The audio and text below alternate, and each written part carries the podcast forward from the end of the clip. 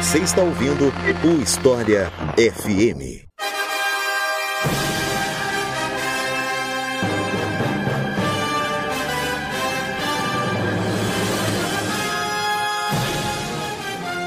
Guerra da Coreia. Uma daquelas guerras do século XX que, vez ou outra, a gente lembra, mas que não é tão conhecida, até porque ela vem logo depois da Segunda Guerra Mundial, que foi tão grande e tal.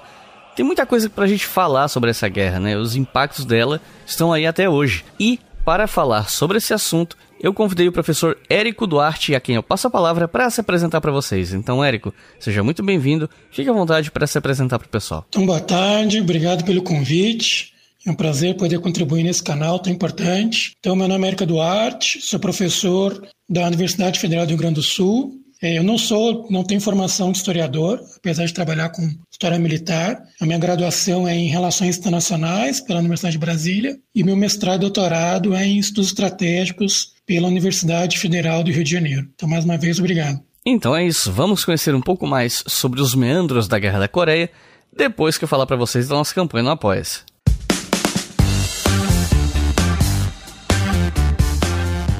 Afinal de contas, é a nossa campanha no apoia que financia esse podcast. Como quem ouviu o episódio anterior talvez já saiba, nós temos uma recompensa nova. Então, agora, quem colabora com dois reais por mês tem o seu nome lido aqui e tem acesso ao mural, lá do Apoia-se, onde eu posto novidades. Cinco reais por mês ouve os episódios com antecedência. E dez reais por mês, ou mais, tem acesso aos roteiros dos episódios do História FM. Tanto os episódios que estão saindo agora, quanto os episódios antigos a partir do episódio 26, porque do 25 para trás, infelizmente, eu perdi tudo.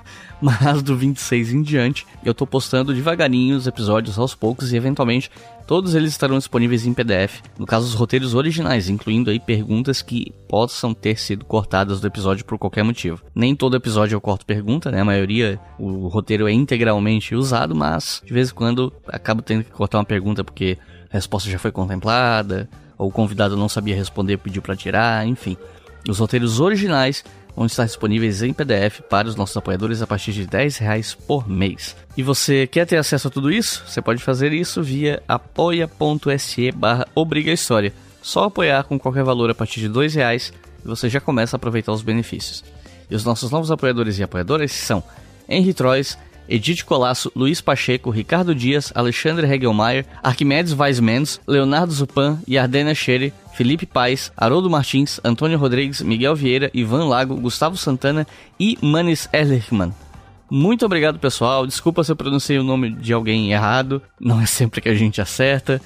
Mas agradeço muito a vocês porque é graças a vocês que esse programa está no ar. E você que está ouvindo, se você quer fazer parte desse grupo de apoiadores, é só acessar apoia.se barra História. Ou se você puder apoiar apenas uma vez, eventualmente, assim, de vez em quando, ou um apoio só, ou quer apoiar com um valor mais alto de uma vez só, você pode fazer isso via Pix com a chave leituraobrigahistoria.gmail.com Repetindo, leituraobrigahistoria.gmail.com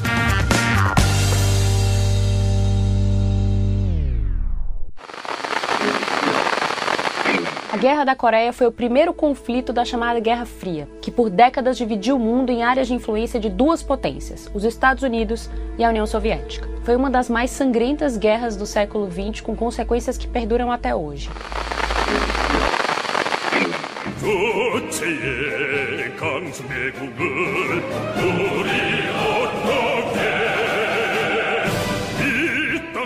A história da Coreia no século XX, especialmente na primeira metade, ela intersecciona com outras histórias, né? Em algumas delas, inclusive, a gente já tratou aqui, né? Então, se você fala de Segunda Guerra, você vai falar da Coreia. Se você fala do expansionismo japonês, você fala sobre Coreia. Se você fala sobre Guerra Fria, você fala da Coreia. Então, é um tema que vez ou outra tá aparecendo aqui no podcast, né? Só que eu tenho a impressão de que a guerra da Coreia, especificamente, é um tema que acaba sendo tratado de uma maneira muito superficial por aí, né?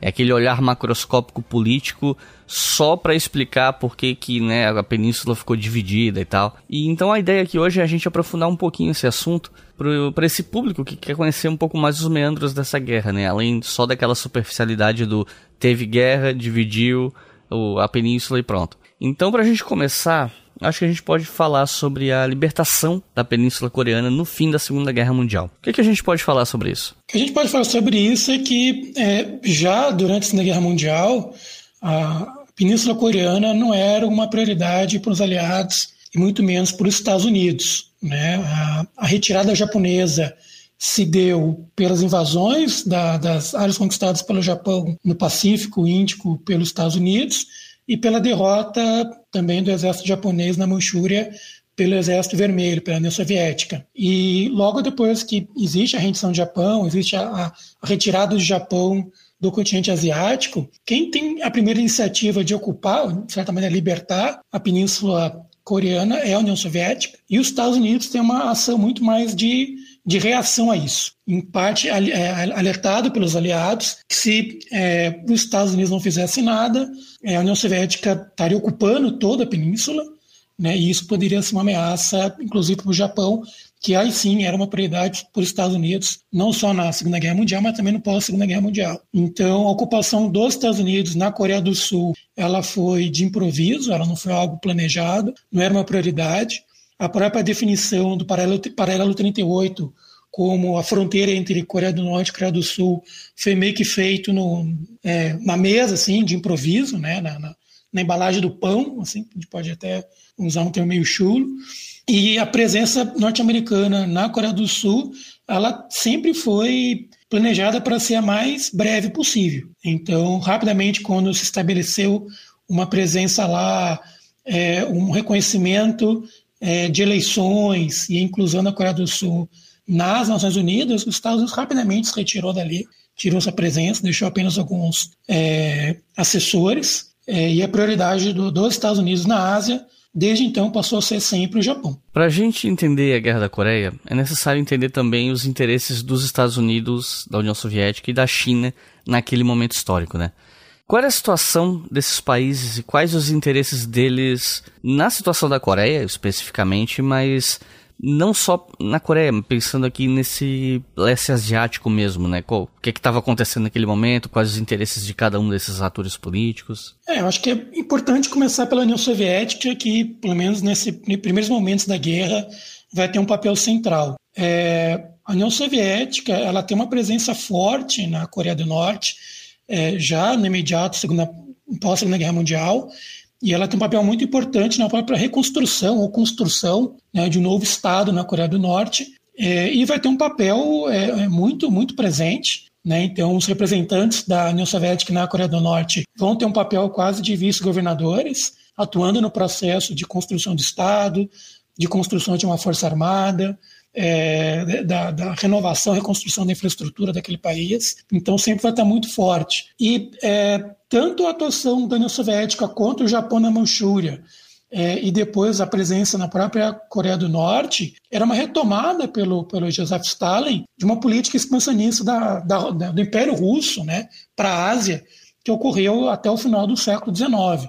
Então tinha claramente uma política ali, uma, uma atuação, uma presença muito forte. Tem a ver também essa presença na Manchúria e na Coreia do Norte com o próprio envolvimento da União Soviética na Guerra Civil Chinesa, em que até um certo momento a, a União Soviética vai apoiar é, o Mao Tse Tung e os comunistas, mas num certo momento a, a, o Stalin ele vai apoiar o Chiang Kai-shek, vai apoiar os nacionalistas, porque dentro desse, desse acordo de apoio, o Chiang Kai-shek faria concessões à, União Soviética, incluindo a Manchúria e parte de outras regiões da, da, da China, por exemplo, a região onde que a Mongólia não era geralmente um país dependente, era parte da China que a União Soviética também tinha interesse de, de expandir. Então, a União Soviética tinha um interesse muito forte de, de expansão para a Ásia, porque ele via, é, principalmente o Stalin, que não tinha possibilidade de expandir para a Europa Ocidental, no imediato pós-Segunda Guerra Mundial. A União Soviética era, era, se via como mais fraca do que os aliados, mas tinha uma possibilidade de expansão para a Ásia. É,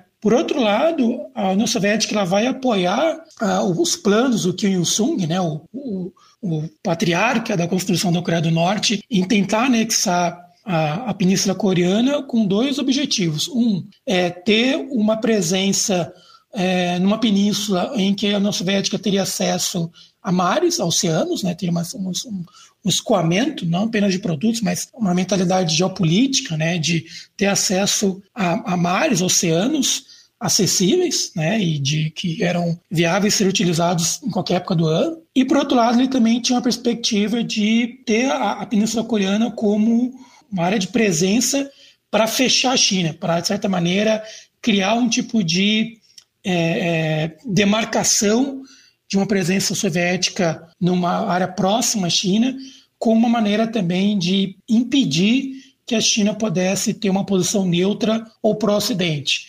É, até o pacto sino-soviético, né, que vai ser firmado é, janeiro, fevereiro de 1950, é, o Stalin não tinha certeza qual seria a posição da China no pós-Segunda Guerra Mundial. Ele achava que a, China poderia, pelo seu próprio nacionalismo muito forte e do próprio movimento comunista, liderado por Mao Tse-tung, ter uma independência, uma autonomia de, de, de, atuação de política internacional e que poderia existir algum tipo de acomodação entre a China e os Estados Unidos. Então, desde o começo, a própria investimento e incentivo que o Stalin vai dar ao projeto norte-coreano de tentar unificar a Península Coreana já tinha desde o começo um cálculo de é, envolver a China e, e isolar a China dos países aliados.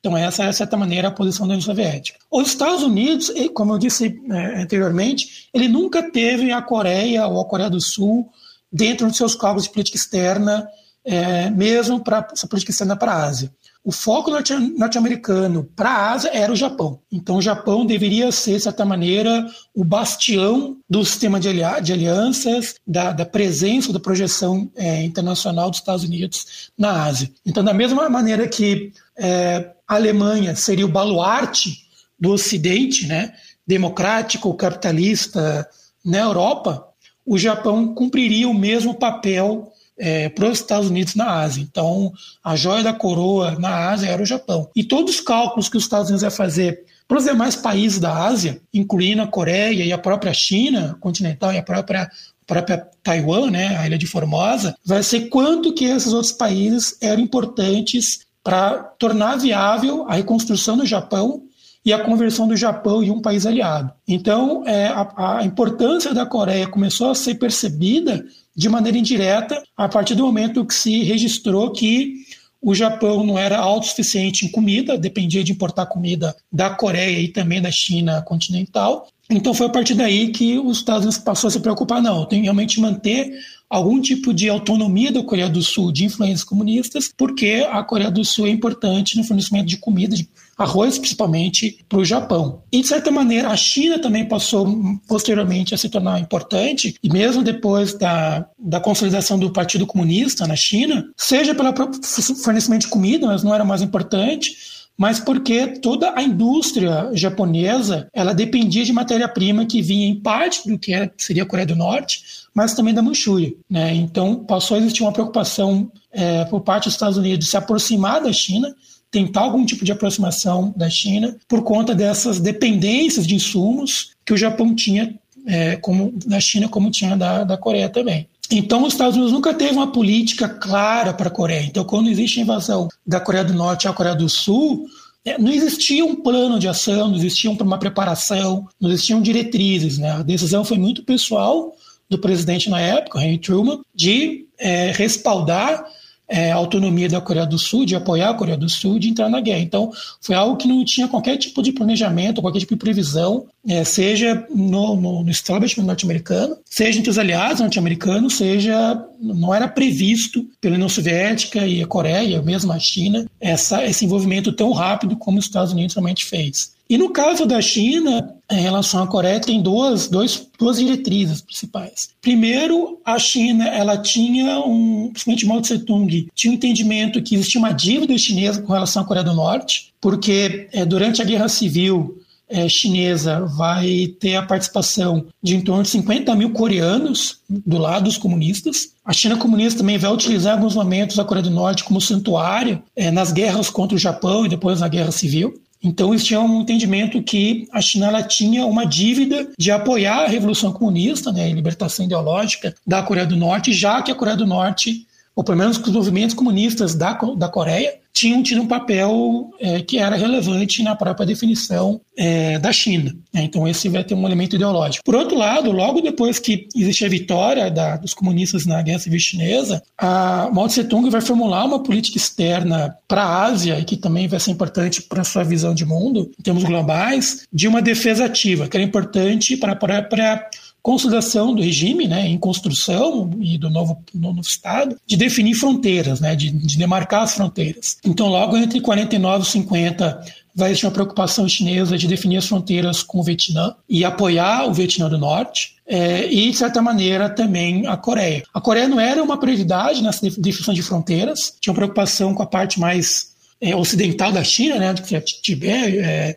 é, e Shenyang, mas além da definição da, da fronteira sul, né, a outra prioridade chinesa era Taiwan, era retomar Taiwan. A guerra não teria terminado, a guerra civil até que Taiwan fosse é, retomada. Então, a, existia uma, uma, uma preocupação chinesa de apoiar a Coreia do Norte mas seria o ideal que seria uma, uma, um apoio muito é, limitado, muito simbólico, é, um apoio de alguma coisa de material, equipamento, o respaldo político, mas a China não tinha interesse de se envolver diretamente é, na guerra da Coreia ou de apoiar com, com, material ou com muito, um apoio muito forte ou muito profundo à Coreia do Norte na invasão da Coreia do Sul. Teria algum tipo de assistência, mas ela seria muito limitada. Tá? Vai ser em função da resposta norte-americana e da velocidade com que ela aconteceu e depois dos desdobramentos, né, como os Estados Unidos depois ser capaz de reverter a invasão norte-coreana e entrar Norte-Coreia dentro, é que é aí que o, que o Mao Tse-tung vai mudar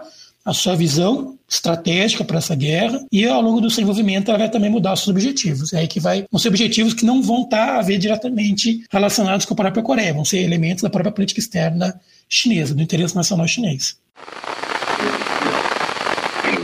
Os soviéticos tomaram controle da parte norte da península. Enquanto isso, o exército americano desembarcava no sul da Coreia para evitar que todo o país caísse nas mãos do Exército Vermelho. Da mesma maneira como aconteceu na Alemanha com o Muro de Berlim, as duas potências definiram suas zonas de influência, separadas por uma linha divisória próxima ao paralelo 38.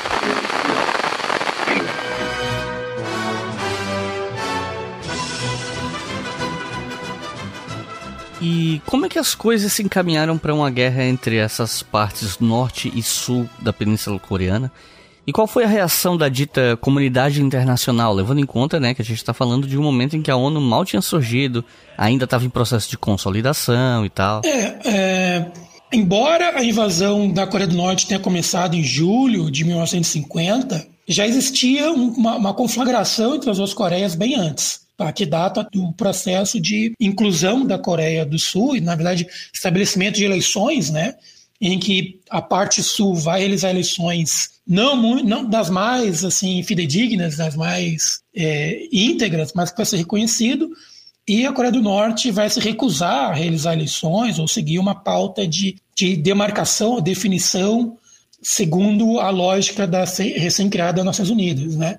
Então, já entre 47, 48 e 49 já vai existir disputas de fronteira. Uma primeira tentativa norte-coreana de provocar uma mudança de regime na Coreia do Sul vai ser através de movimentos subversivos, apoiando guerrilhas, apoiando movimentos de esquerda na, na Coreia do Sul. A Coreia do Sul vai tentar fazer a mesma coisa na Coreia do Norte. É o Kim Il-sung ele vai estabelecer como principal liderança comunista, mas ele não era a única, vão existir outros dois ou três blocos, vão existir movimentos que, contrários aos movimentos comunistas na Coreia do Norte. Então, essa situação pós-Segunda Guerra Mundial que vai existir uma, uma ebulição de movimentos políticos na Coreia como um todo, e tanto na Coreia do Sul como na Coreia do Norte, vai dar margem para que um lado tentasse através de meios é, subversivos, é, perverter ou modificar ou provocar algum tipo de insurgência, de ruptura num lado ou no outro. Não vai dar certo, tanto as iniciativas da Coreia do Sul no norte quanto a Coreia do Norte no sul não vão funcionar. Então, entre já no, no imediato pós Segunda Guerra Mundial,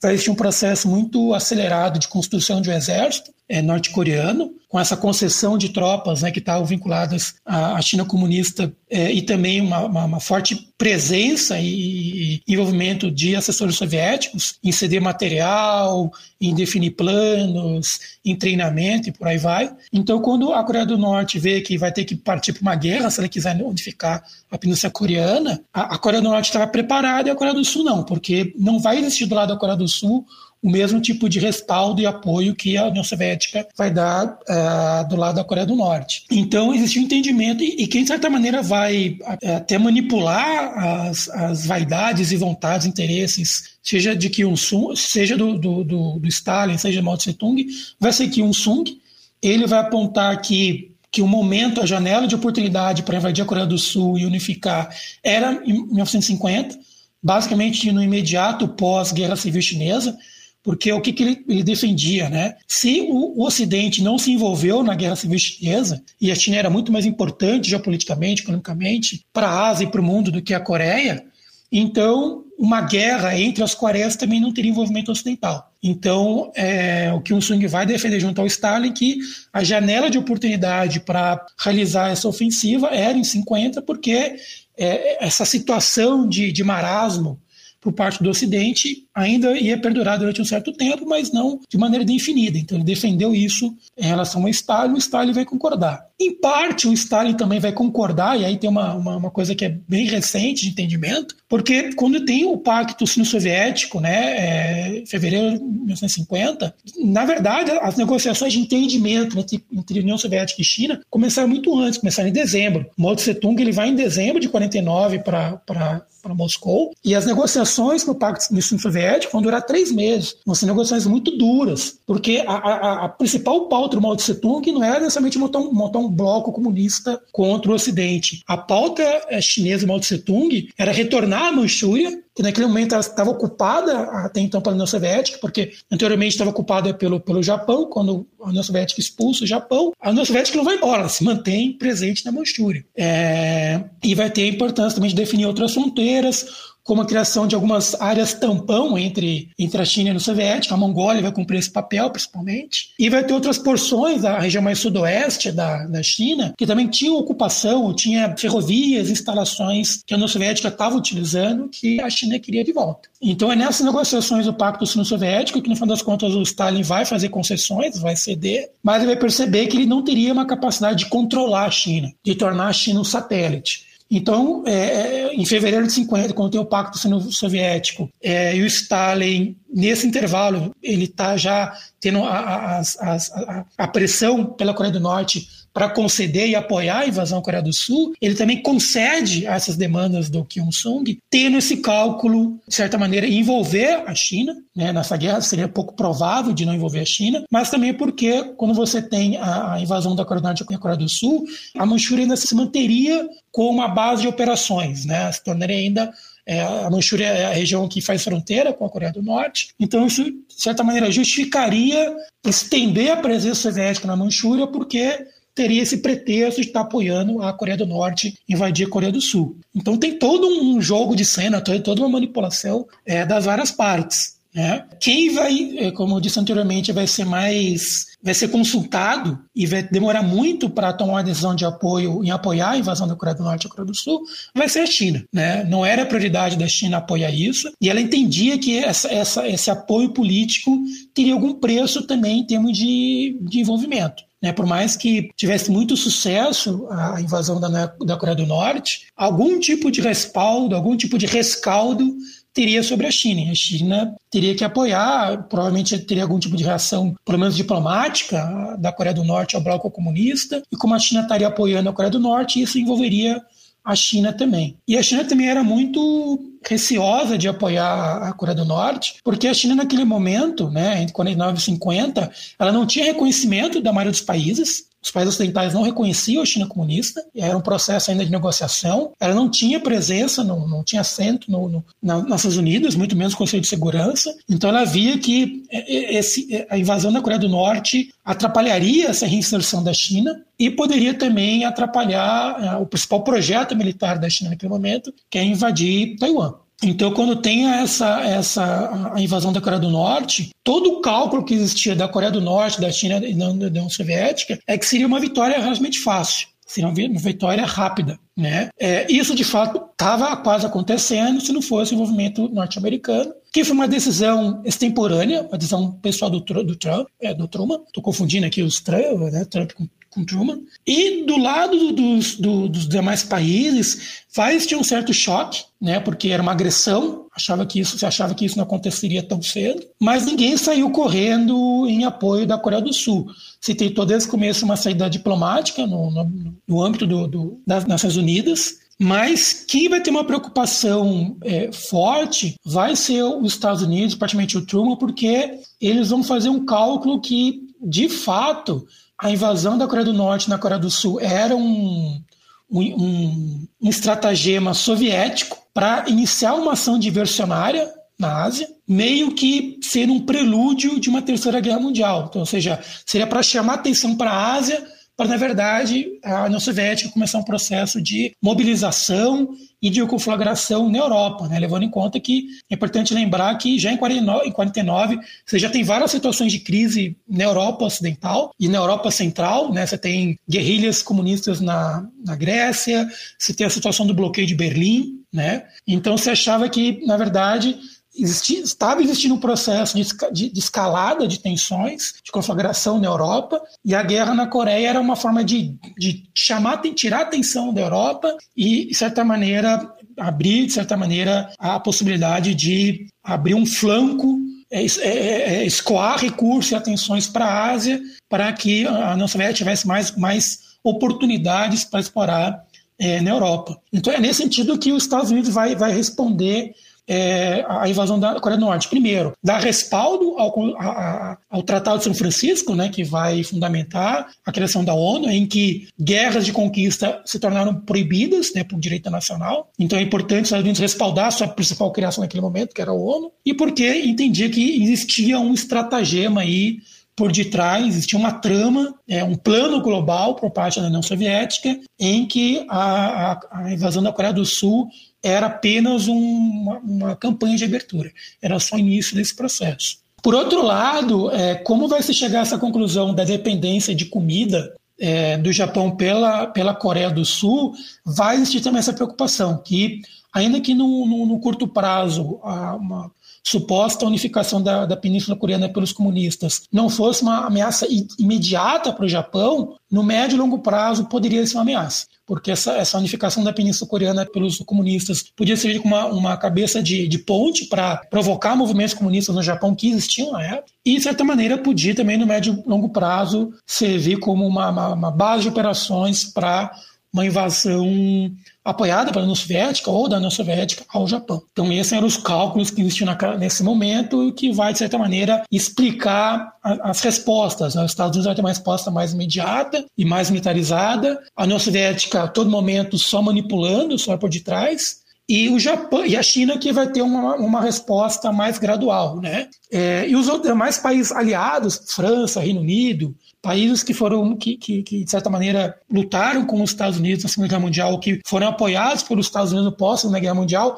vão mandar tropas, vão apoiar de maneira mais comedida, pequenos contingentes, como elemento de demonstrar que eram aliados dos Estados Unidos, meio que, meio que já que os Estados Unidos tinham cumprido um papel de apoiar esses países, né, é, na Europa, é, os países europeus simplesmente tinham que cumprir um papel também de demonstrar que, que eram aliados de primeira hora dos Estados Unidos. E é interessante também que, que nesse apoio vai entrar a Grécia e a Turquia, que eram países que não estavam na, na, na, na constelação de alianças norte-americanas no primeiro momento, mas queriam demonstrar, de certa maneira, que estavam interessados de estar dentro da órbita norte-americana e mesmo com um certo grau de sacrifício, vão mandar contingentes importantes é, para apoiar né, o, o, comando da, da, das Nações Unidas é, e manter a autonomia da Coreia do Sul.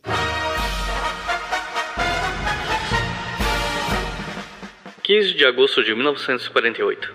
A Coreia do Sul se estabelece como República da Coreia, expulsando a maioria dos comunistas do país. Estes migraram para o norte e muitos deles pegaram armas contra o novo governo de Seul.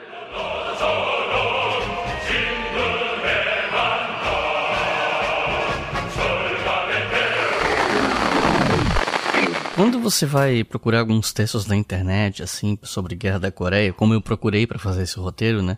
Uh, normalmente fica a impressão de que quando a Coreia do Norte ela empreende avanços em relação ao Sul, pelo menos num primeiro momento, ela passou perto de vencer esse conflito, mas eventualmente ele, né, esse avanço foi contido e o norte começa a ser pressionado, né? Eles começam a ser empurrados de volta para o norte, acima até da, da, própria fronteira ali do paralelo 38 e tal. Você pode contar pra gente como é que foi esse momento de avanço norte-coreano e e esse avanço sendo rechaçado? É, uma coisa importante colocar desde o início é que é, a construção das Forças Armadas norte-coreanas, do exército norte-coreano, foi um empreendimento bastante impressionante, porque a Coreia do Norte não tinha uma tradição de um exército convencional, é, em grande parte era um exército, em boa medida, guerrilheiro, e você vai ter algumas figuras, um corpo de oficiais, alguns veteranos que vão ser treinados na União Soviética, que vão lutar na Guerra Civil Chinesa em, em unidades mais convencionais, mais regulares. Então, esse processo de construção em, em três, quatro anos de um exército capaz de ser uma, uma, uma, força mecanizada, né, com, com blindados, com motorização,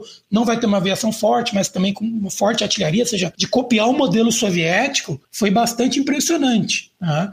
É, é, lendo os documentos norte-americanos, dos relatórios pós-conflito, eles eram bastante impressionados com a, com a, com a efetividade, né, com a performance, o desempenho tático coreano. Eles eram muito bem sincronizados, com muita, muita, muita moral, muita, muita, muita força, muita coordenação, doutrinariamente muito modernos, né, seja aplicando métodos e técnicas e táticas do mais assim elevado grau em relação ao que era, foi desenvolvido e demonstrado na Segunda Guerra Mundial. Então, de fato, a Coreia do Norte ela, ela se desempenha muito bem, ela tem uma, uma vitória muito rápida é, das, das, principais unidades sul-coreanas posicionadas na, na fronteira e no norte da Coreia do Sul. A Coreia do Sul tinha um exército completamente meio que de fantoche, né, meio que uma, uma força meio que popular, com, com, algum tipo de equipamento. Então ela simplesmente colapsa né, em boa parte da, da, da dos casos. Vai existir alguma outra é, divisão, unidade que vai ser mais resoluta e mais resiliente, mas em grande parte vai ter uma, uma, uma, um colapso da Coreia do Sul. E mesmo que o movimento norte-americano, a, a, a, Coreia do Norte ela vai ter muito sucesso por um, muito tempo. Porque no, naquele momento, os anos 50, 1950, os Estados Unidos, o exército norte-americano, está vendo um, momento de desmonte, desmobilização muito forte. É, existia uma expectativa que os Estados Unidos poderiam manter a segurança do seu território e de seus aliados só com arma atômica. Então era um investimento muito mais forte em força aérea, alguma coisa em marinha, e o exército e os forças navais estavam no processo de real desmonte. Assim, não tinha. Tinham poucas unidades ativas, pouco treinamento. O contingente que estava ocupando o Japão era um contingente de, de guarnição mesmo, pouca capacidade de, de, de uma guerra convencional, má qualidade de treinamento, má qualidade de munição. É, as tropas que eram enviadas para o Japão e depois para a Coreia do Sul não eram as tropas oficiais com melhores avaliações, melhores relatórios. Quando deflagra a Guerra da Coreia, já antes, as melhores tropas eram enviadas para a Alemanha, para a ocupação da Alemanha e para a construção de uma presença norte-americana na Europa. Então, quando, mesmo, mesmo quando depois que os Estados Unidos, apesar da, da, resposta rápida, né, já final de julho, agosto, já começam a chegar tropas,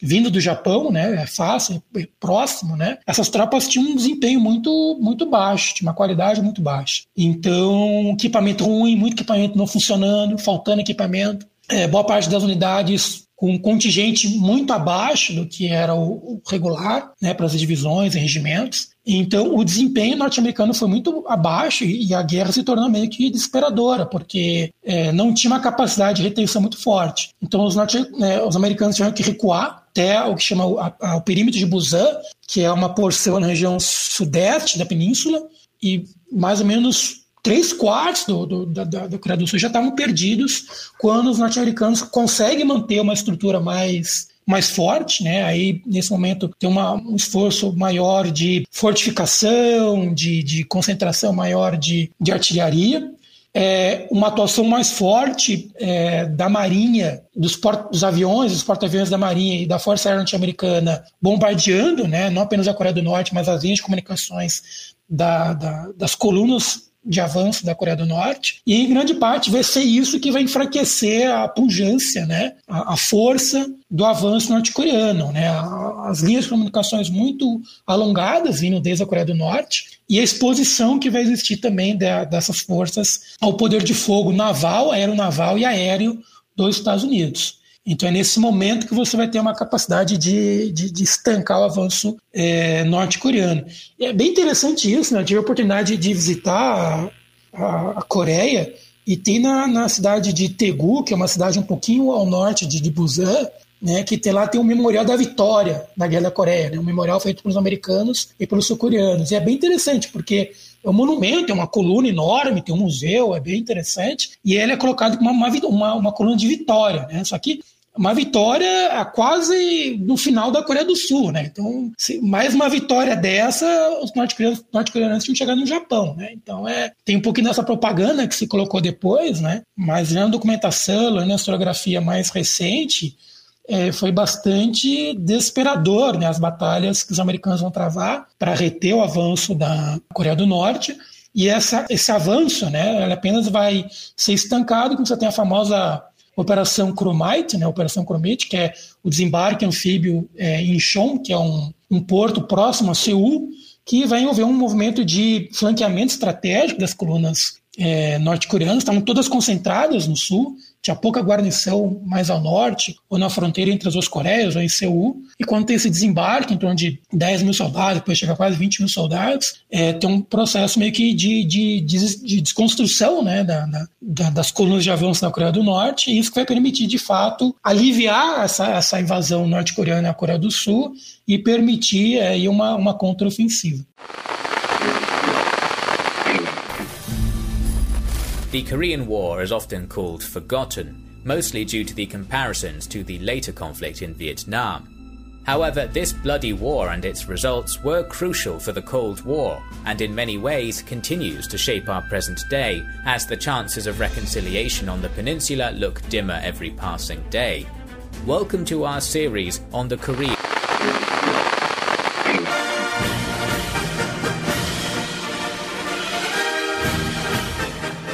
Nesse ponto da história, a gente começa a tratar de um tema fundamental que é a entrada da China nesse imbróglio. Qual foi o cálculo político dessa entrada? Como é que essa entrada aconteceu? Qual o resultado disso do ponto de vista militar? Enfim.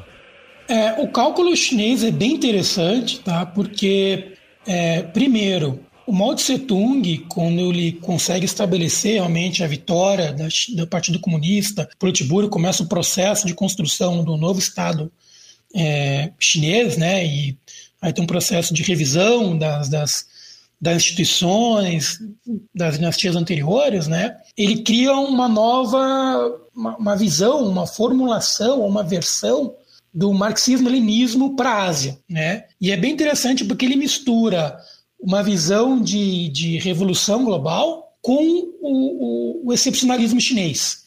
Né? Tem um autor chamado é, Jian Shen que vai chamar isso de a teoria da zona intermediária. Por quê? A China é, teria um papel, do ponto de vista marxista, né? da, da estrutura funcional do, do, da mão de obra internacional, né? da alocação dos recursos internacionais. Ela tem um papel meio que de uma semi-periferia, porque a China já tinha uma tradição de mercado, de economia de mercado, uma grande população, tinha alguma coisa de, de indústrias, na Manchúria principalmente. Então era um país importante, não era uma grande potência, não era o baluarte do bloco comunista, que nesse caso era a União Soviética, então ela tinha um papel intermediário do ponto de vista entre o conflito entre o capitalismo é, e o bloco comunista. Né? Então é uma zona intermediária. É, é, então, dependendo de como que a China se posicionaria, de como que ela apoiaria um lado ou outro, isso, seria, isso teria impactos globais. Então, a zona intermediária aqui seria importante. E no caso da Ásia, como a China era o país do meio, né, o, ideograma que define China é o país do meio, o império do meio, ela também teria um papel fundamental em adaptar é, a ideologia comunista e os projetos comunistas para a Ásia. Né? É, o Mao Tse Tung, desde o começo, ele tinha uma visão que ele entendia o marxismo, entendia o leninismo, mas ele entendia que não daria para adaptar o modelo é, socialista é, soviético para a Ásia, né, ou para a China, ou para os outros países asiáticos, para o Vietnã, para a Coreia, é, para o Camboja, para o Laos. Quem teria esse papel seria a China. A China teria essa capacidade por ser, pela tradição histórica, pela relação tributária que a China já teve com esses países, pela própria tradição cultural que a China tem sobre esses países, um certo grau de descendência né, na visão chinesa cultural dos demais países da Ásia em relação à China. A China teria o papel de fazer essa, essa codificação né, do comunismo, socialismo para a Ásia. Então, a, o Zedong tinha um certo entendimento que a China teria um papel fundamental para o futuro da Ásia. E isso não aconteceria sem um tipo de reação dos imperialistas, do mundo capitalista. Então, por mais que fosse surpreendente que os Estados Unidos e os países ocidentais não tivessem intervisto na Guerra Civil Chinesa, em algum momento eles se opo eh, fariam algum tipo de oposição à China. Tá? Então, existia um certo tipo de previsão, tipo de profecia, que em algum momento a China teria uma guerra com os países ocidentais. Né? A gente tem que levar em conta nesse sentido que a China era um país traumatizado pelo envolvimento e pela presença ocidental na, na China, né? os 100 anos de, de humilhação que a China teve. Então, na visão do, do Mao Tse-tung, em algum momento o Ocidente se mobilizaria, ou o Japão, é, contra esse projeto, essa, esse destino manifesto que a China teria na Ásia. Então, ele eh, não estava fora da, da, da, da, expectativa do Mao Tse-tung que no médio, longo prazo, ele teria uma guerra com os países capitalistas e muito provavelmente com os Estados Unidos. Né? Só que o Mao Tse-tung não, não antecipava que esse choque com os capitalistas ocorreria na Coreia, porque quando os Estados Unidos se envolve na guerra da Coreia, e principalmente a partir de setembro, outubro, os Estados Unidos mudam o objetivo da, da, da, do, seu envolvimento na, seu envolvimento na guerra de buscar o status quo ante, ou seja, libertar ou manter a autonomia da Coreia do Sul, os Estados Unidos ele aprova uma resolução no Conselho de Segurança, e primeiro no Conselho de, é, Conselho de Segurança Nacional norte-americano, de unificar as Coreias sob a Coreia do Sul. Então, quando os Estados Unidos ele começa a avançar e muda esse objetivo, estava muito claro para o Mao Tse Tung que ali que seria a profecia que ele tinha feito, que seria mais um futuro, estaria se realizando naquele momento. Tá? Então, esse é uma, uma, um ponto que mais ideológico que justificava é, qualquer tipo de movimento é, chinês na, na, na, guerra, porque teria algum momento algum tipo de reação ocidental e a, e a China teria que cumprir seu papel de, de proteger qualquer tipo de possibilidade dessa, dessa reação ocidental reverberar é, para a China, que ainda era um país completamente destruído pela guerra civil, com muita, muita oposição ao Partido Comunista, né? É, mesmo com a vitória, existiam tropas e movimentos e áreas ou conflagradas ou que ainda eram dominadas por tropas nacionalistas, apesar da maioria ter já fugido para Formosa, para Taiwan. É, não existia completa legitimidade do Partido Comunista em relação à população.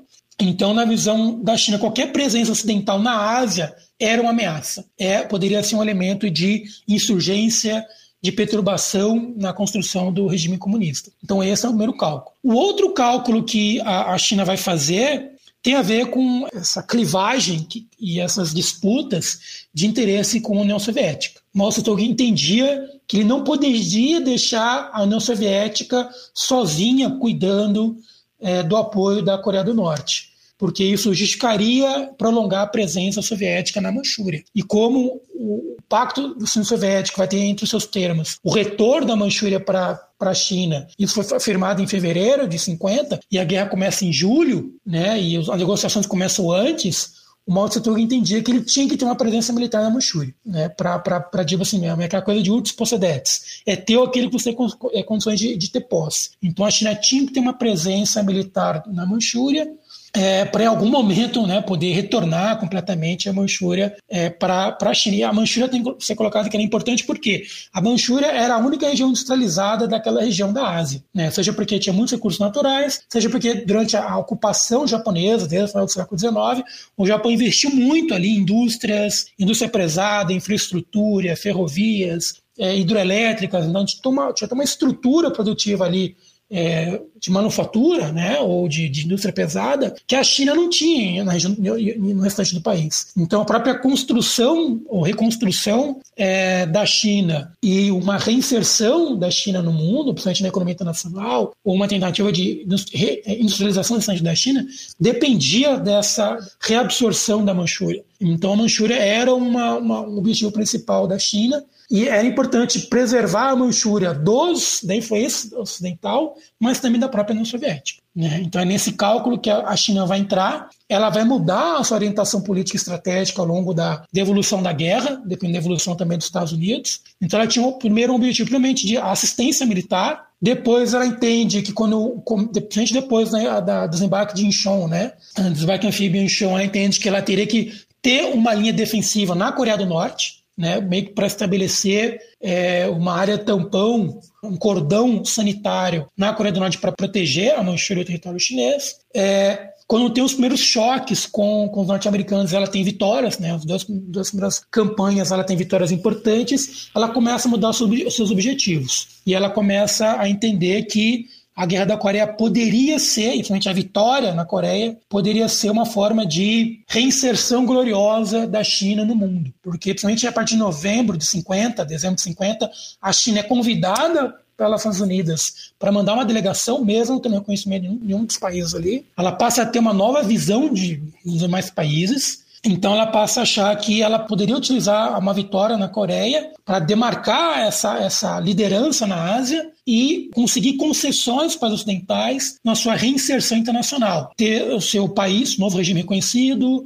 se tornar membro das Nações Unidas, quem sabe até disputar um assento permanente no Conselho de Segurança, e ela também começa a considerar participar do Tratado de Paz com o Japão, que a China não fazia parte e estava naquele momento em vias de negociação. Né? Então a China ela passa no, no, entre dezembro e janeiro de 51 ela passa a ter objetivos políticos muito positivos, muito ambiciosos, que existia a possibilidade de uma vitória retumbante contra as tropas das Nações Unidas, e isso lhe credenciaria a ser tratada como uma grande potência naquele momento, algo bastante prematuro. E aqui eu queria te perguntar sobre a ofensiva de Ano Novo da China. Você pode contar pra gente como é que foi isso e as implicações dessa ofensiva? Originalmente, a China, ela, depois que ela muda o seu objetivo para ter uma linha defensiva na Coreia do Norte, o plano original dela era o seguinte: era estabelecer uma linha defensiva que retesse né, o avanço norte-americano, depois ela manteria alguns meses, poderia ser de três a seis meses, um processo de mobilização e concentração de tropas ali, e depois fazer um contra-golpe contra que expulsasse os ocidentais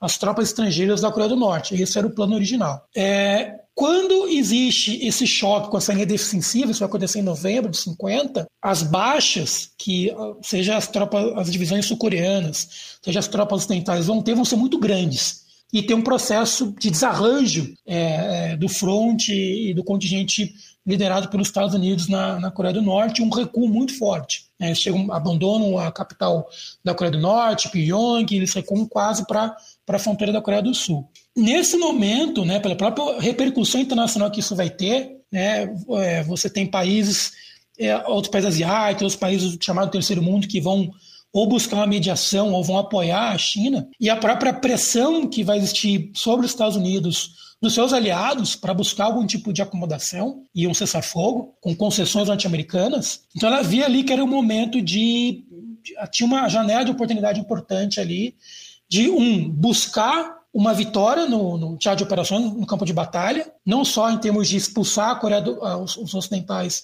da Coreia do Norte, mas quem sabe da Península, ou impor uma vitória é, é, é, muito forte, né, esmagadora sobre principalmente os Estados Unidos, e isso poderia dar também a possibilidade de a China é, como eu coloquei anteriormente, de buscar concessões frente dos Estados Unidos, é, seja na Ásia, seja nas, nas, Nações Unidas. Então, esse, o plano original de esperador três, quatro, cinco, seis meses, ele é completamente revisto. Então, a chamada segunda ofensiva chinesa, na verdade, que não é uma ofensiva, é uma contra-ofensiva, né? taticamente e ofensivamente, mas estrategicamente já estava defendendo a Coreia do Norte, ela acaba por volta do, da primeira semana de dezembro, e sem muita preparação, sem muito planejamento, ele cobra do seu marechal na Coreia do Norte, que é o Dewey, que se iniciasse uma outra ofensiva é, três semanas depois de encerrada a chamada segunda ofensiva, a segunda campanha chinesa na Coreia do Norte. E não tinha planejamento para isso, não tinha preparação para isso. Tinha um problema também do inverno, né? Apesar do sucesso da campanha de novembro, a China vai ter muitas baixas por conta do frio,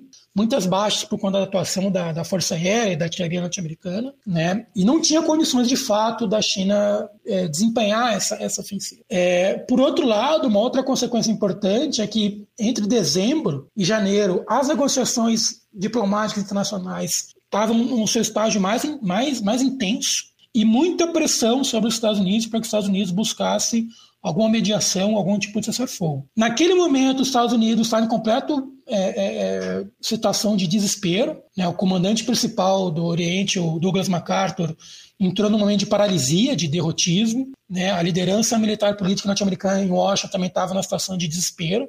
Eles achavam que iam perder a guerra, iam ter que é, abandonar a Coreia do Sul. Então, em função dessa, dessa situação estratégica desvantajosa, a pressão diplomática muito forte, inclusive dos aliados, a Inglaterra fazendo muita pressão, é, e a situação no campo de batalha sem muita esperança, na verdade, muito pessimismo, é, em janeiro de, de, de 50 começa a se propor acordos né, e conferências é, para que a China aceitasse não avançar mais é, sobre a Coreia do Sul e que os americanos aceitassem fazer concessões.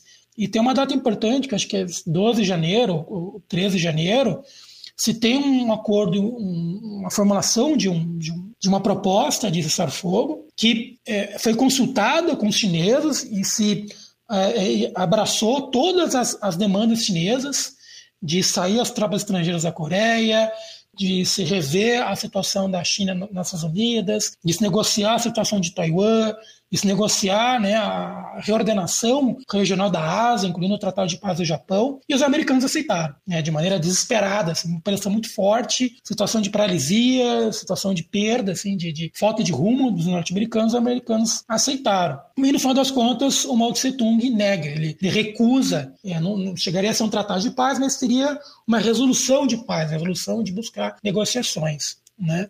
Todo esse essa envolvimento diplomático né, é, chinês ele foi manipulado pelos soviéticos. Né? A representação que os chineses mandam para Nova York, para as Unidas, era uma representação militar, mando general. E toda a participação chinesa nessas negociações, ela primeiro era consultada com a representação soviética. Então, os soviéticos manipularam completamente, não tinham, não tinham nenhum treino, não tinham nenhum tipo de, de expertise dos comunistas chineses para negociações diplomáticas, não entendiam o que era a ONU, não entendia todo esse trâmite diplomático e vão ser manipulados, eles abandonam as negociações e quando chega essa, essa, esse esforço diplomático final, por orientação de Stalin, da União Soviética, a China recusa. E nesse momento tem uma, uma, uma consternação é, internacional, então vários países que estavam buscando uma, uma intermediação, uma neutralidade, eles começam a assumir, até aí também por pressão norte-americana, que a China realmente é o país agressor. E nesse momento também existe um processo também de reconstrução construção, ou de, de certa maneira, tem a troca do comandante campo das tropas norte-americanas e um processo de revisão da estratégia norte-americana, de reordenamento das tropas, né? Então eles começam a ser capazes de fazer frente ao,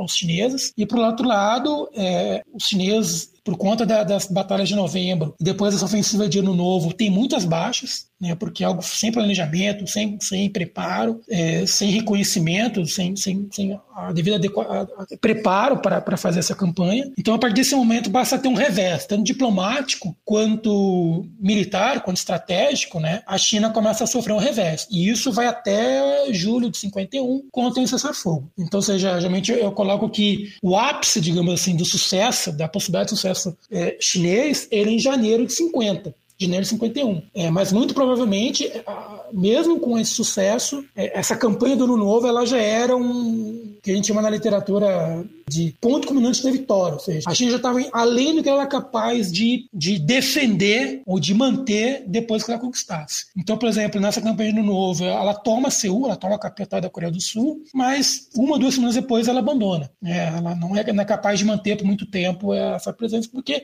não tinha condições de manter as tropas eh, tão longe da Manchúria, já que todo o processo de abastecimento, de mobilização, de de tropas vinha da Manchúria. Né? Nesse momento ainda não tinha uma construção de novas bases operacionais mais importantes na Coreia do Norte, que estava tudo destruído. Isso vai acontecer mais para frente. Então, é, esse é um momento, acho que, divisor de águas desse desenvolvimento chinês na guerra e que vai levar a uma. Daí para frente, a China começa a ter que fazer concessões, né? não só para os Estados Unidos, que, em termos diplomáticos, mas ela começa a se tornar muito mais dependente da União Soviética. Então, até então, até a ofensiva do Ano Novo, a China trazia suas tropas, seu equipamento, sua munição, era tudo chinês, com alguma participação da Coreia do Norte. Depois dessa ofensiva do Ano Novo, que acaba em janeiro, ela começa a ter que depender cada vez mais de material e equipamento soviético. A União Soviética tinha se comprometido só a dar apoio aéreo, cobertura aérea e algum tipo de, de maior presença militar na Manchúria, mas a partir de, de fevereiro em diante, março em diante, tem um processo de construção de novas unidades chinesas, ou reconstrução daquelas que foram muito abatidas é, anteriormente, com muito mais assessoramento soviético e muito mais equipamento soviético. Então a China vai ficando cada vez mais dependente da União Soviética e isso é uma coisa importante, porque é uma coisa que vai é, é, continuar por toda a guerra e mesmo depois da Guerra da Coreia vai ter uma dependência é, da China em relação à União Soviética muito importante, que vai culminar no conflito sino-chinês, sino-soviético, né, que vai acontecer no começo da década de 60.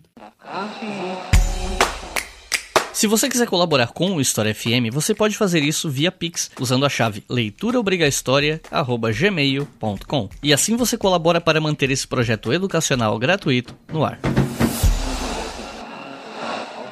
E em janeiro de 51, os Estados Unidos é, empreendem uma ofensiva para retomar Seul, né? Que durou até abril, se não me engano. Você pode contar pra gente como é que foi essa ofensiva e o resultado dela? É, na verdade, a, a retomada de, de, de Seul, da capital, ela vai acontecer em março, né? Entre janeiro e fevereiro, o que vai acontecer lá dos norte-americanos é que você vai ter um novo comandante, que é o Matt Ridgway, que ele vai rever a estratégia norte-americana, vai rever o posicionamento das tropas, ele vai incentivar a inovação de novas táticas né, que os americanos não, não tinham, ou, ou que ainda estavam no manual, mas eram pouco desenvolvidas, um pouco conhecidas. Então, entre janeiro e fevereiro, meio que vai ser um período de playoff. Assim. Ele foi reordenando, reconstituindo, revisando as tropas, né, permitindo um período também de, de reconstituição, porque teve muitas baixas, entre, principalmente em novembro de 50. Então, vai ser um certo período de chegar novos contingentes nos Estados Unidos, e a partir de, entre novembro e dezembro, que ah, os contingentes dos mais países aliados vão chegar, né, os francês, holandês, turco, grego,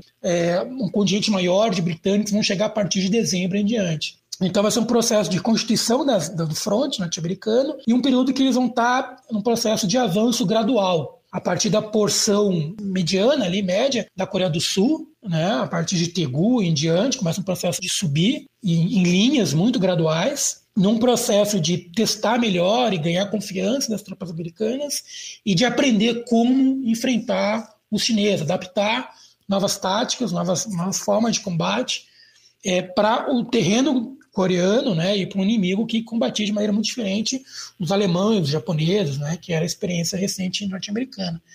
Então vai ter um processo gradual de avanço né, e de ganho de, de, capacidade, mas também nesse período vai ser interessante porque a China não fez, até fevereiro, ela não, não vai fazer uma, uma resistência essa progressão ao norte dos norte-americanos, porque não tinha condições, não tinham trovas para fazer isso, não tinha condições de, de suprimento né, para fazer uma, uma, uma resistência defensiva dentro do território da Coreia do Sul. Então eles recuaram. Então vai ter muitos é, choques localizados. Quem vai ter o principal papel de ações de, de retardamento, né, de retardar o avanço norte-americano, vão ser os norte-coreanos. Tá? Então vão ser meio que usados meio que, que bucha para preservar uma remobilização, uma reordenação da, das tropas chinesas. E porque também a China era uma força que, na maior parte né, do continente chinês, ele era de camponeses guerrilheiros é uma força guerrilheira. Vai ter uma porção que na Guerra Civil vai ser convertida para um exército convencional, que vai ser mandada para a Guerra da Coreia, que grande parte desse contingente mais profissional, mais convencional, vai meio que se perder entre novembro e janeiro. Então, o grande problema é que a China não tinha uma capacidade é, operacional para é, desempenhar batalhas defensivas, que é algo que depende muito de artilharia, depende de reconhecimento, depende, quem sabe, de apoio aéreo. E a China não tinha tradição, não tinha doutrina, não tinha estrutura organizacional para desempenhar grandes batalhas defensivas. Era basicamente tomar um ponto alto, um cume, um pico, e ali fazer uma defesa até o último homem. Então, não tinha uma estrutura muito grande. Quem tinha uma maior, maior estrutura e doutrina e capacidade e tática para desempenhar desempenhar batalhas defensivas era a Coreia do Norte. Então, basicamente, até meados é, de 51, quem vai cumprir essa função é a Coreia do Norte. Então, as, as tropas chinesas tinham a possibilidade de fazer algumas investidas, alguns ataques localizados, alguns contra-ataques localizados, mas elas só, só recuavam. Né? Então, quando os americanos, por volta de março, se aproximam de Seul, Seul, em grande parte, está desocupada. Né? Você vai ter muito mais tropas atuando no entorno noroeste, é, nordeste da cidade, mas dentro do seu mesmo não vai ter tanta batalha assim. Então é, você vai ter muito mais batalhas em outras regiões, que vai chamar do corredor central, na parte mais central da, da península coreana, ali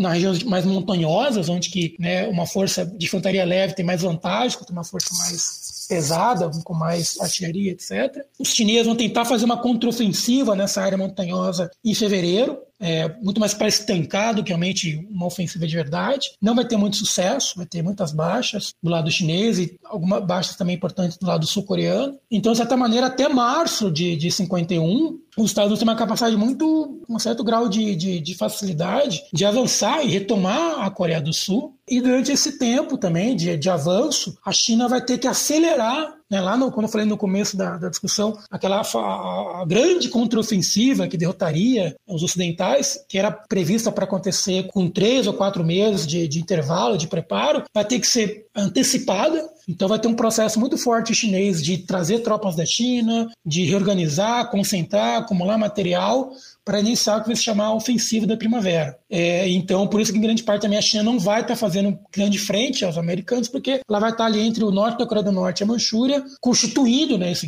esse grande contingente, em torno de 300, 400 mil soldados, 300 mil, 400 mil soldados, que ela é, aplicaria mais à frente numa tentativa realmente de fazer uma grande ofensiva para ou expulsar as tropas ocidentais ou pelo menos debilitá-las ao ponto de que elas não tenham capacidade de se manter é, na Coreia. E aí depois disso nós temos a ofensiva chinesa da primavera de abril e maio, e em seguida uma ofensiva dos Estados Unidos.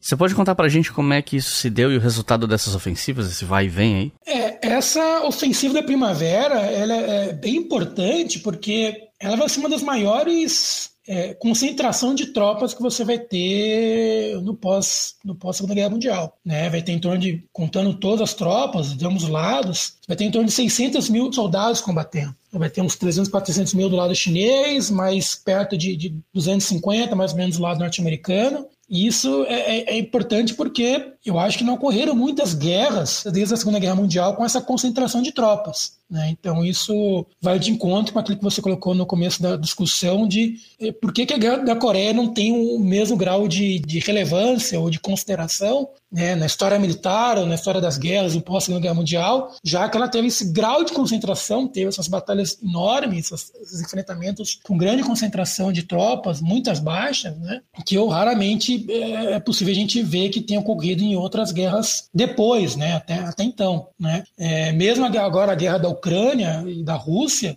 você tem concentrações que se aproximam desse contingente que você tem na Guerra da Coreia, mas não são o mesmo contingente. Então vai ser é, uma ofensiva muito grande que a China vai implementar. Essa ofensiva vai ter dois pulsos, uma em abril e outra em maio. É, os americanos vão se preparar muito bem para essas ofensivas, né? então todo esse preparo com esse novo comandante vai, vai render frutos e vai ser um desastre para o lado chinês né, vai ter muitas baixas. No primeiro pulso vai ter em torno de 70 mil baixas, no segundo pulso vai ter em torno de 60 mil baixas. Então, de, de uma ofensiva de 300, 400 mil, você ter entre 150, mais ou menos, baixas, mil baixas, é muita coisa. É, durante esse período, já começa a ter negociações clandestinas, digamos assim, entre Estados Unidos e China.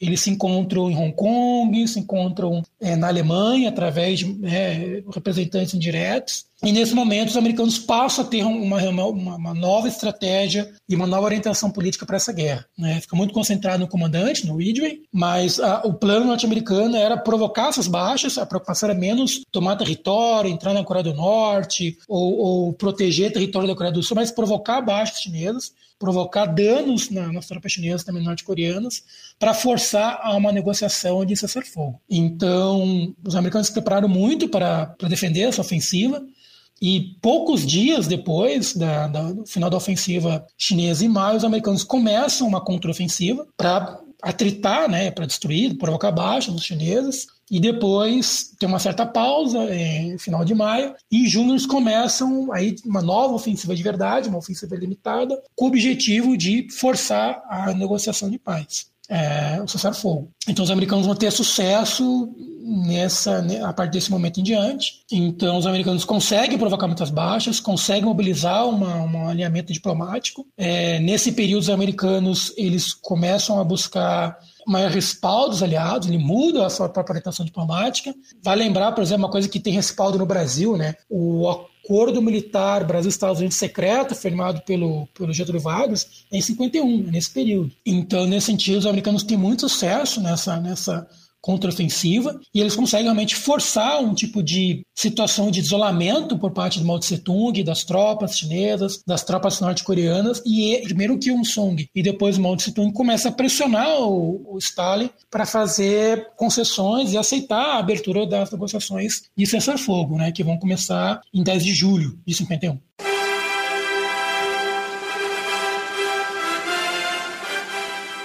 25 de junho de 1950. O exército norte-coreano atravessa o paralelo 38, dando início à Guerra da Coreia, sob a acusação de que as tropas do Sul atravessaram a fronteira primeiro. O objetivo era derrubar o ditador sul-coreano Jin Man-hee e executá-lo.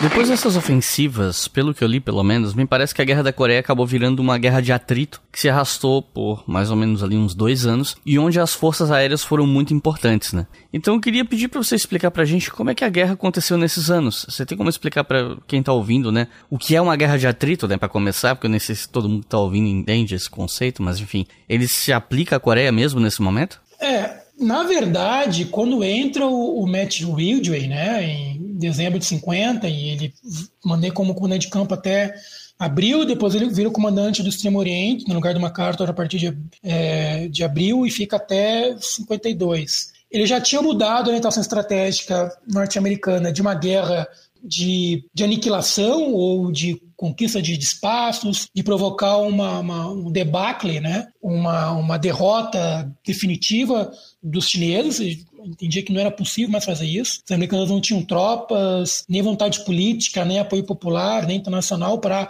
concentrar meio suficiente para provocar uma derrota flagrante nos chineses, e ele já converte, de certa maneira, a estratégia dele para ser uma estratégia de atrito, já móvel ainda, né, de ações de mobilidade, mas já de atrito, ou seja, no foco de provocar baixas e provocar perda de material chinês. Né? Então já era uma lógica de fazer, provocar um desgaste, fazer com que os chineses não tivessem mais reservas, não fossem mais capazes de manter continuidade da guerra. É diferente você chegar e provocar uma derrota flagrante, que o outro lado se rende e acaba a guerra. Isso seria uma, uma, uma, uma guerra de derrubada ou decisiva, né? uma estratégia de derrubada ou decisiva. Eu já estava buscando uma estratégia atrita no sentido de provocar baixas na China para um lado, para que a partir dessas baixas a China comece a, começasse a ter uma posição diplomática internacional mais frágil, e por outro lado, fazer com que a China não, não fosse capaz de ter iniciativa é, das batalhas, dos enfrentamentos. Né? Assim fosse pega desprevenida ou ela perdesse a capacidade de escolher onde combater e quando, quando combater. Né? Então ele já muda para uma, uma lógica mais próxima de atrito. Mas a partir quando você tem a, a, a, o início das negociações, em, em julho de 51,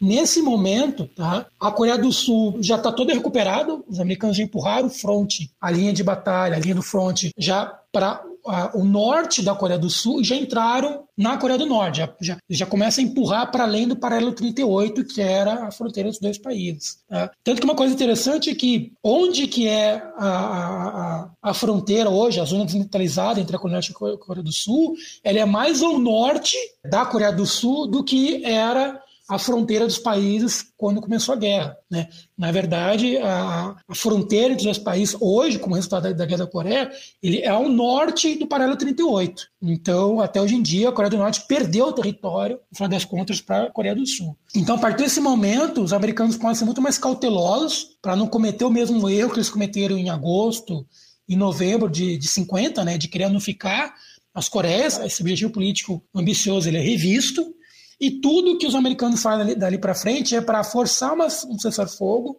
para que pudesse ter uma, uma acomodação entre as partes, para que os americanos pudessem é, estancar a guerra ou parar a conflagração, para que eles pudessem investir em tropas na Europa, porque os americanos, de novo, eles achavam que ia começar a Terceira Guerra Mundial. Né? Então, eles não queriam mais perder tropa, entre aspas, desperdiçar tropa na Coreia, eles queriam se concentrar na Europa. Então, a partir desse momento, não existe mais a possibilidade nem autorização de novas uh, ofensivas norte-americanas. Politicamente, isso não é autorizado. Se chega à conclusão que uma coisa era você avançar também do ponto de vista estratégico ao norte, só enfrentando os chineses, outra coisa é você ter chineses com centenas de milhares de, de, de chineses com ainda um apoio soviético cada vez mais forte. Então não tinha condições nem políticas nem estratégicas de tentar reunificar novamente as Coreias sob a bandeira da Coreia do Sul. Então não era mais o objetivo norte-americano para isso. E com, e com, todo o desgaste que você vai ter, principalmente na, na, na ofensiva de primavera do lado chinês, os chineses também, né, Mao Tse Tung à conclusão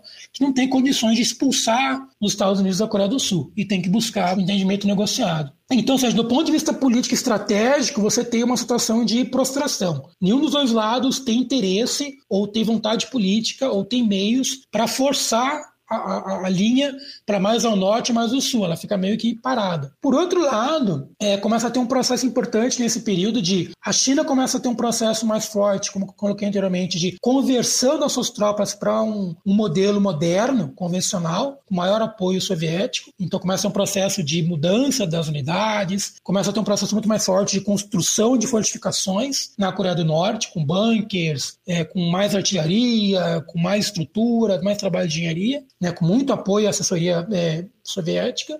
E, por outro lado, do, do lado é, norte-americano, os americanos começam a investir mais em construir um exército sul-coreano que fosse capaz de substituir essa presença ocidental que é o que estava mantendo a Coreia do Sul viva. Então, daí para frente, você, nenhum dos dois lados tem interesse de, de, de, provocar grandes ofensivas. Em julho de 51 começam as negociações, então todas as, as iniciativas que você vai ter de alguma ofensiva limitada de um lado ou do outro, elas vão ser muito mais para fustigar o outro lado, aceitar um artigo ou um parágrafo do acordo de cessar-fogo. Né? Elas não vão ser mais é, é, ações militares com um fim neles mesmos, ser ações militares muito mais é, é dialogando interpelando né, com todas as negociações, com todas as barganhas que estavam ocorrendo até desse momento. Então, por conta disso, você vai ter muito mais confrontos localizados de contato entre as duas linhas do, dos dois lados, do lado comunista e do lado em torno dos Estados Unidos. Então, nenhum dos dois lados vão ter condições de romper né, as linhas do outro. Então, todo tipo de esforço que você vai ter, e aí vai entrar a importância a questão das artilharias e da força aérea, vai ser de provocar danos localizados para forçar o outro lado a fazer concessões. É interessante colocar que até o final de 51, todos os artigos, todos os, os pontos principais do acordo de fogo foram, foram acordados, foram foram,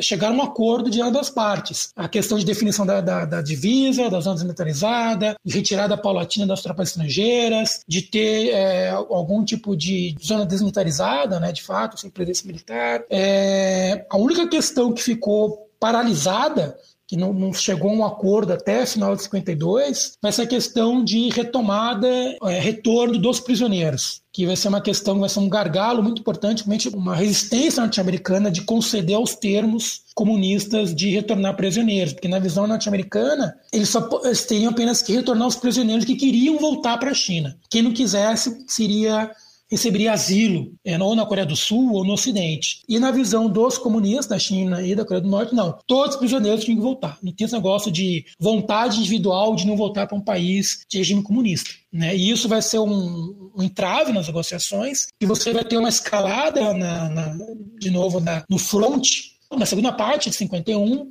e por todo o ano de 52. Né? Vai ser uma pressão muito forte nesse sentido, nesse sentido de os americanos forçarem os chineses a desgastarem mais, concederem essa questão, e por outro lado também os chineses resistindo ou fazendo contragolpes para forçar os americanos, pelo seu lado, a abandonarem essa, essa orientação ideológica na, na troca de prisioneiros. E isso vai durar, boa parte de 52 vai ser isso. Obviamente, você vai ter uma outra variável importante que vai levar a essa manutenção do conflito, mesmo as partes principais não querendo mais continuar, querendo parar, que é o papel do Stalin. Né? O Stalin, a todo momento, ele vai conceder a negociação de, de cessar-fogo, mas ele não vai, eh, em nenhum momento, conceder o fim da guerra, o término da guerra. E ele vai ter um papel de primazia nas relações até pessoais, mas também políticas entre China, União Soviética e Coreia do Norte. E ele vai todo momento estar alimentando, não, continua a guerra, continua a guerra, eu, eu, eu, mando mais material, eu repasso mais material. E então, de fato, só depois, quando ele morre, né, é, começo de 53, é que poucas semanas depois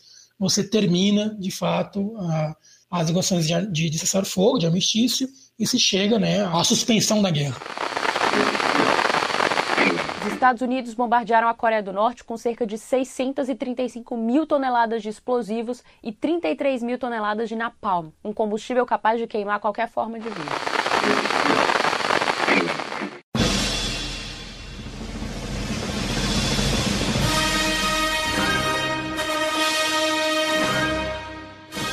Eu queria saber um pouco mais sobre o armistício de 1953, porque oficialmente se diz que a guerra nunca acabou, né? Que Coreia do Norte e Coreia do Sul ainda estariam em guerra, apesar desse cessar-fogo que já dura várias décadas. Então eu queria te perguntar como é que se costurou esse acordo, como é que funciona essa situação de estamos em guerra, mas não estamos? É, tem ali um território que é uma zona desmilitarizada no meio entre os dois países. Você pode explicar para o público como é que isso funciona? Assim, do ponto de vista militar, a guerra acabou. Tá? Ou seja, os dois lados aceitaram não continuar guerreando. O que não ficou resolvido com o cessar-fogo de 53 é a situação política, né? de reconhecimento mútuo das duas Coreias, de definição de um, de um, de um projeto político de unificação, é, de uma relação política normalizada. Então é nesse sentido que você não tem uma relação pacífica né, entre Coreia do Sul e Coreia do Norte, porque o cessar-fogo, né, o amistício, ele apenas cuidava de elementos militares, ele não cuidava de aspectos políticos. Tá? E isso foi é, é premeditado pelos americanos.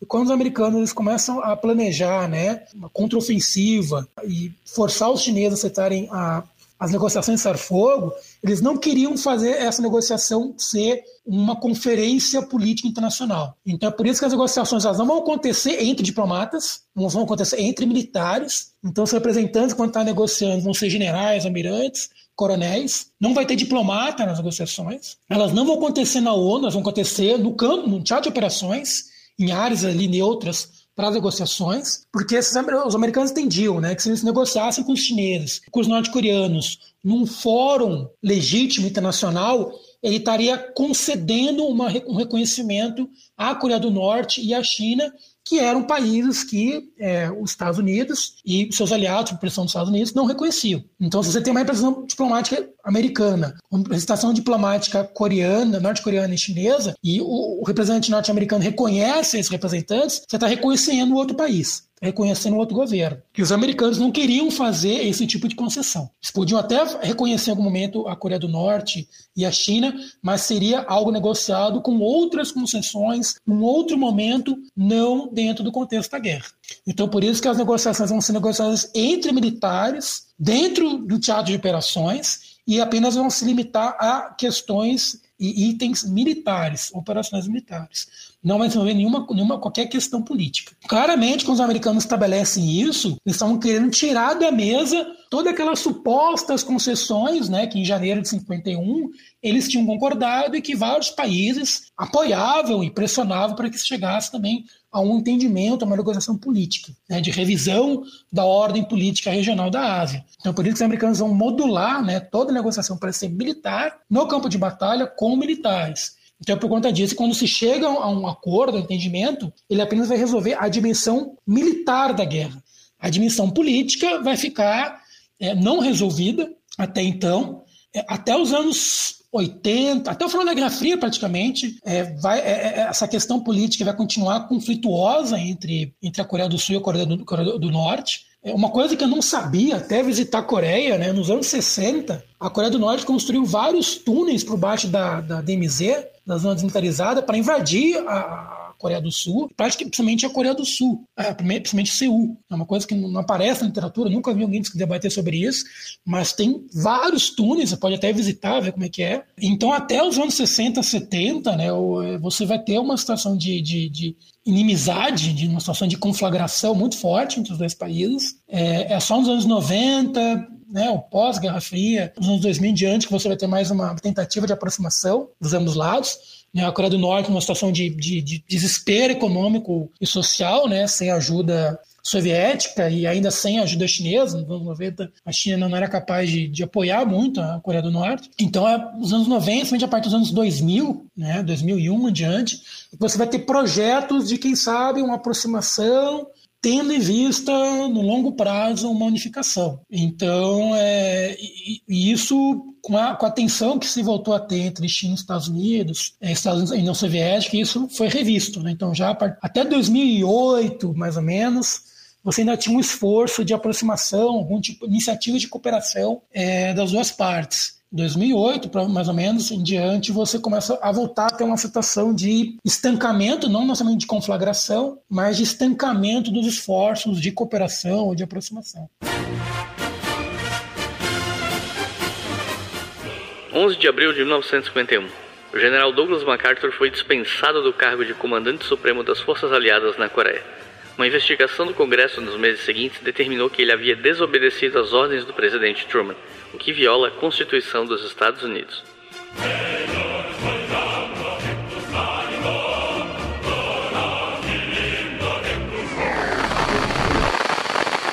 E quais as consequências dessa guerra não só para as duas Coreias, mas também para os outros atores nacionais importantes na guerra, como Estados Unidos, China, União Soviética, pensando aqui as consequências disso para os interesses desses outros países envolvidos, né? E eu queria saber se você teria dados em relação a aos impactos materiais e número de baixas dessa guerra, né? Porque eu, pessoalmente, eu não faço a menor ideia do número de baixas da Guerra da Coreia. É, começar pela China, porque é o caso mais controverso, né? Porque todo mundo diz que saiu vitorioso da guerra, né? Menos os Estados Unidos. Né? Nos Estados Unidos, a Guerra da Coreia é vista como uma, uma quase derrota, né? Na prática não foi, isso é um problema político doméstico, porque é, no, nos Estados Unidos, durante a, a Guerra da Coreia, você tem o que se chama do grande debate, que é uma revisão das relações entre o executivo e o legislativo, mas que na verdade era uma reação dos republicanos, né, a, ao controle da presidência pelos democratas há 20 anos. Então, primeiro com, com, com, a, Guerra Civil Chinesa e com a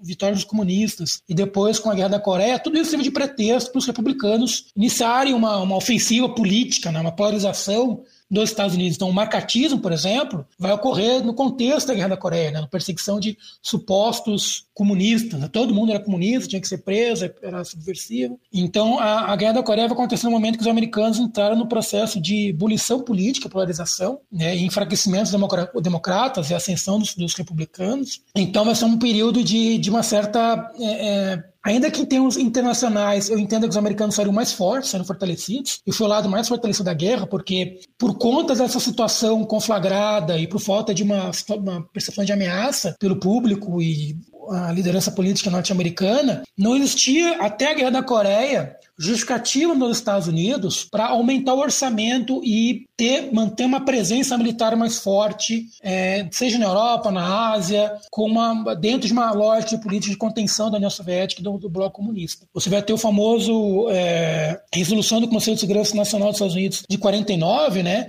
que propunha a militarização da política externa norte-americana e a militarização da OTAN, e não tinha apoio do Congresso, não tinha justificativa, mesmo dentro do, do, da liderança militar norte-americana, para gastar orçamento, mobilização parcial para uma presença militar norte-americana mais forte, com exceção de fazer bomba atômica. Né? Então, é, internamente, os americanos vão sair enfraquecidos da guerra, porque não vai ter, vai ter toda uma manipulação pelos republicanos que os americanos estavam perdendo na guerra, que a guerra estava sendo mal conduzida, então vai ter esse uso político e doméstico, mas internacionalmente os americanos vão ser mais, mais fortes, porque durante a guerra é, vai ter essa justificativa de aumento de orçamento de defesa, que é o que estava sendo reduzido muito até então, de remobilização do exército, de envio de mais tropas para a Europa, de envio mais tropas para o Japão. Durante a Guerra da Coreia, você vai é, firmar o Tratado de Paz do Japão, que vai tornar o Japão de fato um aliado vários outros países que não estavam necessariamente dentro da constelação de aliança norte-americana vão começar a fazer parte, por exemplo, a Grécia e a Turquia. E durante também a Guerra da Coreia, né, o, o herói norte-americano, o Matt Ridgway, ele vai assumir o comando da, da OTAN durante, a partir de 52 até 53, trazendo lições aprendidas da guerra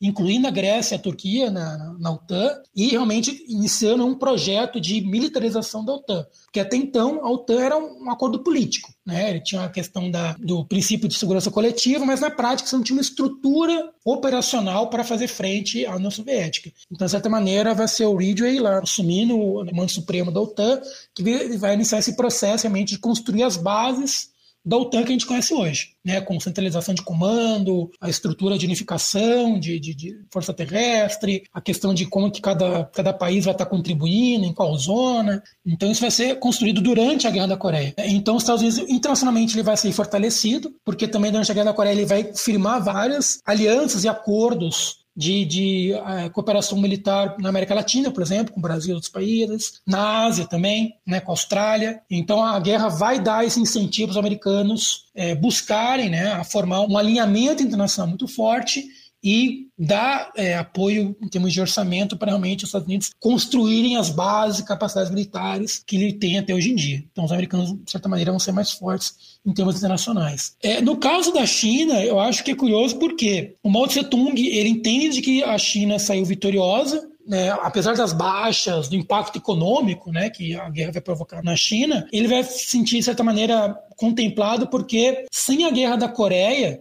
ele não teria as várias concessões de material moderno que ele conseguiu da União Soviética. A União Soviética ela fez concessões muito pontuais até março de 51, mas março de 51 em diante, quando a China começa a ter mais baixas, começa a, a tremer nas bases, se vai continuar na guerra, é que tem um acordo de cooperação militar entre a China e a União Soviética, que a China ela cumpria dois papéis, de criar uma força aérea chinesa, que não existia até então, e de fazer uma transferência equivalente a 60 divisões blindadas ou pesadas para a China, que vinham em três parcelas. E, a, além disso, todo o apoio financeiro e de assessores, né, que permitiu construir uma, um exército, uma força armada chinesa moderna, regular, contemporânea.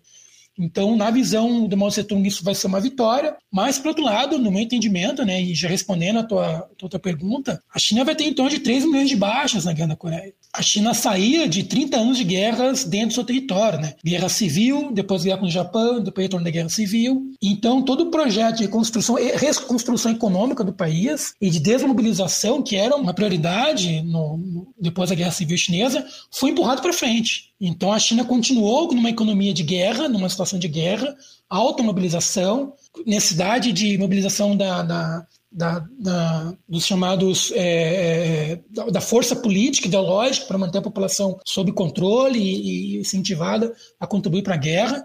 Então eu não tenho os números agora, mas tem números do, valor financeiro, né, valor em números de, de quanto que a China perdeu de, de dinheiro nessa guerra é muita coisa. É, então eu entendo que a China saiu mais fraca, então seja, todos os 20 anos de pobreza que a China vai ter depois dessa corrida, de, de, até os anos 70, nos anos 70 também dá para explicar por conta dessa guerra, ou seja, estava pagando a conta dessa guerra, das baixas, da destruição que ela provocou. Né? A, a, própria possibilidade da Manchúria ser, ter um baluarte da industrialização chinesa não vai acontecer, porque toda a estrutura da Manchúria vai ser convertida para esforço de guerra, então não tinha como ela servir a guerra na Coreia e ao mesmo tempo servir à industrialização da China. E por outro lado, por conta de toda a resolução diplomática a partir de 51, que a China se tornou, até foi é, aprovada na ONU, um país agressor na guerra, ela se tornou isolada na Ásia. Né? Até a própria grande dependência que ela vai ter da União Soviética, esse papel que o Mao Tse Tung projetava antes da guerra para ser uma, uma referência autônoma e asiática para a Ásia, vai se perder durante um certo tempo. Ela vai ter, continuar tendo uma atuação importante no Vietnã, por exemplo, e é, é, em, outras, em outros cenários, mas é, ela, a China vai se tornar um país mais isolado do que ela gostaria até o final dos anos 70. Em parte por causa dessa, da, da, da, guerra e de como que a guerra provocou uma maior presença soviética e uma maior presença norte-americana na Ásia. Né? A guerra vai justificar isso para a União Soviética e para os Estados Unidos, que vai tirar espaços e possibilidades da China ser uma, uma liderança regional. Né? E, e, isso vai afetar não apenas a China, mas todos os países é, asiáticos. Né? Existia nesse período, anteriormente à guerra, um esforço de criar uma, um organismo regional asiático, né? um protótipo de ASEAN, que apenas vai ser possível de ser feito no final dos anos 80 e nos anos 90, né, com o final da Guerra Fria. Então, ou seja, a Guerra da Coreia ela vai criar uma bipolaridade na, na Ásia, que não existia até então, que vai forçar, de certa maneira, um certo isolamento da China. E esse isolamento da China também vai acontecer porque, nesse processo de construção de um exército moderno, de uma força armada moderna na China, é, vai aumentar a dependência não apenas material da China com relação à União Soviética, mas a influência é, ideológica, influência pessoal dentro dos quadros da, das Forças Armadas Chinesas vai acontecer. Então você já tinha uma certa fração é, dentro do, do, da microfísica de poder chinesa de gente que era pró-União Soviética, que a, a China tinha que ou copiar um modelo soviético ou ser um país mais aliado, mais, quem sabe até é, subalterno à União Soviética. E isso vai aumentar fortemente com esse processo de contingentes enormes de, de soldados e oficiais sendo treinados na União Soviética ou sendo treinados na China com assessores soviéticos. Toda a dependência de material soviético que a China vai ter vai levar a um certo grau de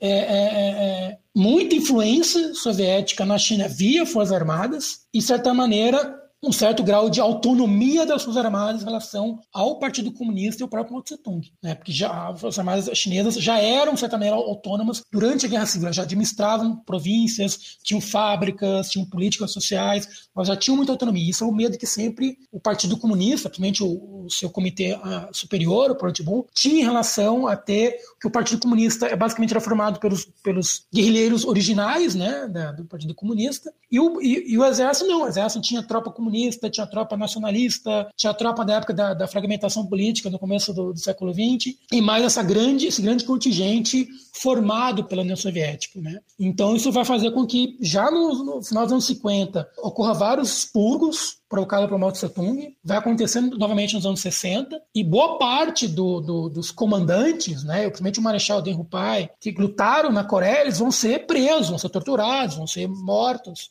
é, vão ser expurgados não apenas da, é, das Forças Armadas, mas da vida política chinesa, porque eles, ou porque tinham uma influência soviética e pressionavam as decisões políticas para apoiar ou, ou, responder ou seguir uma linha, uma linha soviética, seja porque vários desses líderes vão fazer contraponto explícitos ao Mao E isso também é resultado da guerra, né? porque a, a, o projeto chinês anterior à guerra era domar as Armadas chinesas, né? o, o Exército de Libertação é, Popular, redimensioná-lo e colocá-lo institucionalmente mais subordinado ao Partido Comunista. Como isso não aconteceu, não deu tempo para isso, e você teve que construir, não apenas mandar um contingente norte para a Coreia, mas construir um exército enorme na Coreia, esse exército não estava completamente sob o controle da, da, do Mao Tse Tung ou da liderança política chinesa. Então, quando acaba a Guerra da Coreia, né, a China fica até 56, se não me engano, na Coreia. Quando volta esse contingente, ele, ele, é, um, ele é politicamente um corpo bastante autonomia. E isso vai levar muita, muita disputa, muito choque interno né, na, na China nos próximos 10, 15, 20 anos. Então, do meu ponto de vista, seja do ponto de vista econômico, seja do ponto de vista desse aspecto mais institucional político, né, relação civil-militar, seja a própria inserção chinesa na região, a China vai sair mais fraca do que fortalecida. E por fim, a União Soviética, ela vai ter essa maior influência na Ásia por conta da guerra, né? não apenas a influência na China, mas essa presença militar, ela vai ser aproveitada para influenciar outras, outros países, Vietnã, por exemplo. Mas de certa maneira, a guerra ela vai ter uma, um certo, uma certa efeito contrário, é que ao passo que os americanos se tornaram mais fortes e a sua aliança mais forte na Europa, relativamente a União Soviética vai estar mais fraca, né? Porque por mais que ela tenha alguns ganhos pontuais na Ásia, entre antes da guerra e após a guerra, se você pensar no tabuleiro global, a União Soviética vai estar mais fraca na Europa. Porque quando os americanos começam, começam a guerra na Coreia, é bem interessante isso, tem as tabelas de envio de tropas, de equipamento, é, de agosto até mais ou menos agosto 50, até começo 51, tipo, mandava um soldado para a Coreia, mandava três para a Alemanha. E as melhores tropas, os melhores equipamentos, as melhores unidades iam para a Alemanha. É só depois que a, que a, que a, que a China tem é, sucesso e troca o comandante norte-americano, o Ridgway, é que você começa a estancar um pouquinho o envio de, do esforço para a Europa, para a Alemanha, e começa a dar um pouquinho mais de atenção para é, a Coreia. Mas depois que você tem o, o começo das negociações de armistício, reverte. Para de mandar tropa para a Coreia, até algumas daquelas tropas vão embora, voltam para os Estados Unidos, ou depois redicionadas para a Europa, o esforço volta a ser para a Europa. Então, ou seja, se não tivesse acontecido a guerra da Coreia, um contrafactual, a simetria as relações de força entre o bloco comunista e o bloco em torno dos Estados Unidos na Europa seriam mais simétricos, seriam mais próximos entre si. A União Soviética era mais fraca, se via como mais fraca, mas quando acaba a guerra, quando tem esse esforço de mobilização dos Estados Unidos e dos seus aliados, você tem um fortalecimento da OTAN. Então, por exemplo, uma coisa que vai acontecendo por conta da, da guerra da Coreia, vários, vários países aliados, como a Alemanha, é, como França, Inglaterra, não estavam também muito interessados em gastar mais dinheiro para se militarizar, constituir suas forças armadas, para contribuir para a OTAN. Não era só os Estados Unidos que estava com essa, com essa, tava com essa, essa, essa estagnação, estava com essa falta de vontade. Os países europeus também estavam destruídos, queriam reconstruir as suas economias, reconstruir seus países.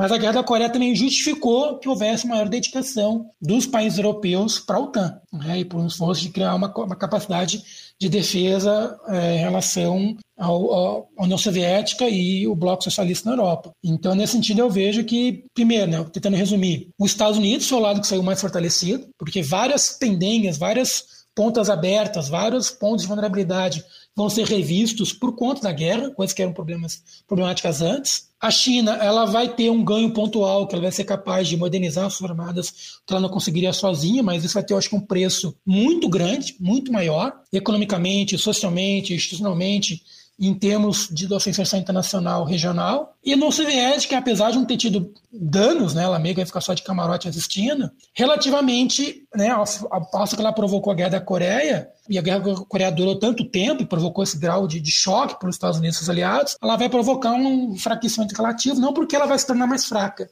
mas porque os Estados Unidos vai se mobilizar, e seus aliados também.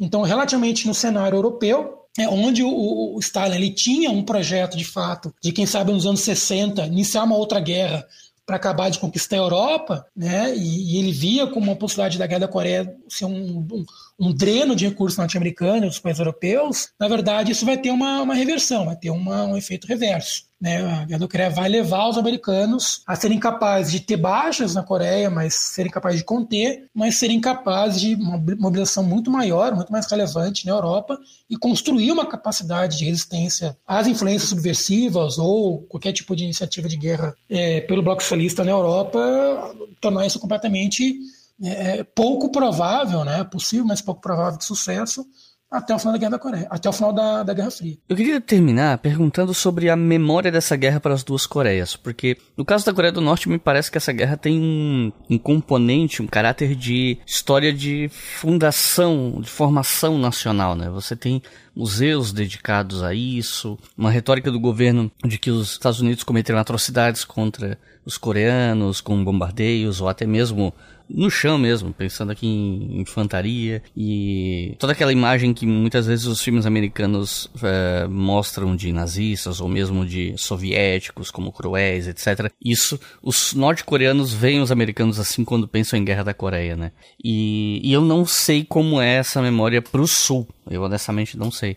Então, eu queria a gente terminar com você falando um pouco sobre a memória da Guerra da Coreia no norte e no sul hoje. É, a memória no norte é realmente uma guerra de definição, né, de fundação do país. É tratada como uma vitória. Tem toda uma, uma, uma narrativa de como essa guerra foi travada e vencida e isso está presente como símbolo nacional em todo lugar, né, em museus, na maneira como é organizada Forças Armadas, os, livros, os, os, ritos e hinos e outros ritos simbólicos nacionais, então é muito forte, é uma coisa que, de certa maneira, é, é, ela é explorada para manter a dinastia do Kim Il-sung no poder, né, o Kim Il-sung ele foi alçado como um grande líder em grande parte por conta da Guerra da Coreia, e então, de certa maneira, a sucessão para o seu filho e neto, é, em grande parte, envolve estar tá sempre realimentando essa memória e essa simbologia da Guerra da Coreia contra o Ocidente, né? Então é muito forte, mas ela também é forte na Coreia do Sul, tá? Ela tem temos vários museus na Coreia do Sul. Obviamente não tem como ter muitos muitos é, muitas estátuas, muitos muitos marcos de lembrança, porque o país inteiro foi destruído, né, e foi varrido. Então não dá para ter uma, um, assim, um, uma, um memorial para cada batalha que foi travada, senão o país era só memorial, né? Mas tem alguns lugares que tem memoriais, tem esse em Tegu, tem em Vonju. Na própria capital, o, o museu, né, o, tem um, tem um museu militar lá, que a maior parte dele é dedicado à Guerra da Coreia. E é bem interessante, porque você tem o Ministério da Defesa, né, sul-coreano. Você atravessa a rua, tem esse museu militar né, na capital, que boa parte é dedicado à Guerra da Coreia. Né? Então é uma coisa que, ainda que não seja tão é, carnal, não seja tão, tão essencial como na, na, na Coreia do Norte, ele, eles têm, digamos assim, marcas importantes para não deixar esquecer. Só que é interessante que, eu não sei se desde sempre, mas com certeza desde os anos 2000, uma lembrança que passou a ser vista e, de certa maneira, uma nova narrativa é que a Guerra da Coreia foi uma guerra entre irmãos. Né? Irmãos que se tornaram inconciliáveis e que tem que voltar algum momento a se, a se entender, a se conversar. Então, mesmo quando eu visitei lá 2012, que já era um momento já de, de, de, de nova, de, de, estancamento das relações mais cooperativas, mas desde, desde antes existia uma preocupação de tornar uma certa leitura que a Guerra da Coreia era uma guerra entre irmãos e que tinha chegado um momento desses irmãos voltarem a se entender. Então, por exemplo, tem esse, esse museu da militar né, em Seul, mas o, a maior estátua, né, o maior monumento, é um monumento de dois irmãos, dois coreanos com fardados, se abraçando. Não sei agora, faz tempo que eu tive lá, mas vários dos museus que você tem na, na ou, ou áreas de visita que você tem na, na zona desmilitarizada, sempre tem essa questão de mostrar um pouquinho como é a Coreia do Norte, que a Coreia do Norte também são irmãos. Eles tinham todo um programa assim de, de excursões com escolas, de mostrar né, que, que eram irmãos, que tinham um momento em que voltasse a falar, voltasse a conversar, voltar a cooperar. Então, pelo menos entre os anos 2000 e 2012, quando eu estive lá, tinha uma preocupação de, de ter uma, uma leitura mais esperançosa, mais cooperativa, mais assim é, de, de, de, irmandade, né, de, de, solidariedade com a Coreia do Norte. Tinha ainda essa questão de não esquecer que teve a guerra, que, que tem uma situação de possíveis novas conflagrações, mas existia um esforço na Coreia do Sul até um certo momento de tornar essa guerra como um erro uma catástrofe que tinha que ser remediada em algum momento. Então, essa, essa o que o, o acordo de, de cessar-fogo não resolveu, a dimensão política, tinha que ser resolvido em algum lugar, e não necessariamente pela força. Tinha que ser algo de, de, de solidariedade, de entendimento entre as duas partes. Entre 12 e 15% da população civil norte-coreana morreu nos bombardeios e centenas de milhares de pessoas ficaram desabrigadas.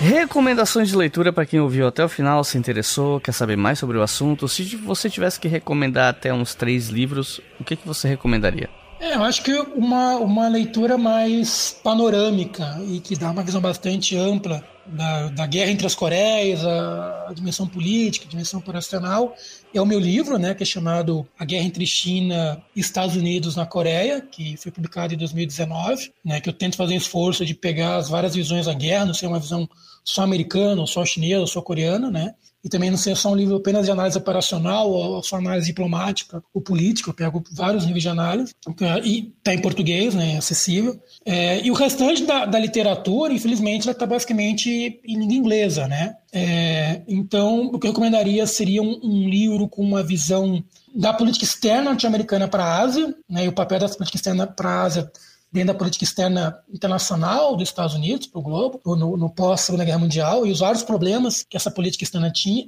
que o autor chama Ronald McLaughlin, e o livro chama Controlling the Waves, é, que é um livro de, de, de 93, um livro realmente antigo, mas em termos dessa visão do lado norte-americano, dos problemas da política externa norte-americana para a Ásia, e todo o improviso que eles tiveram em relação à Guerra da Coreia, ele é o melhor livro, pelo menos que eu consigo lembrar. E uma coisa interessante sobre a literatura sobre a Guerra da Coreia é que se tem publicado muitos livros com a perspectiva chinesa, tem sido liberado documentação chinesa, documentação soviética nos últimos 20 anos, 15 anos mais ou menos.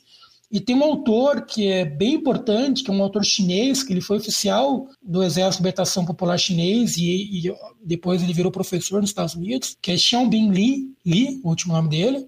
Ele tem vários livros importantes, mas talvez o mais sintético, né, que deu uma visão da China na guerra, é um livro publicado em 2019 que chama China's War in Korea, é a guerra da China na Coreia. E aí tem um subtítulo que é é, Cultura Estratégica e Geopolítica, que é um livro de 2019, ele é inglês, é, é talvez um livro mais sintético, né? Ele tem e é bem interessante porque, e, e, como sendo um ex-oficial né, do exército chinês, ele teve acesso aos documentos chineses, realizou entrevistas, né, centenas de entrevistas, ele teve acesso a documentos do exército, do, do partido do partido comunista. Então esse é um motor bastante importante. Esse acho que é o livro mais sintético né, da visão chinesa que ele que ele produziu. Então seriam essas três indicações. Então é isso. Érico, tem alguma consideração final? Agradeço o convite, né? É sempre bom poder falar sobre aquilo que a gente pesquisa e pesquisa com gosto, né? Eu já trabalho com Guerra da Coreia há mais de 10 anos.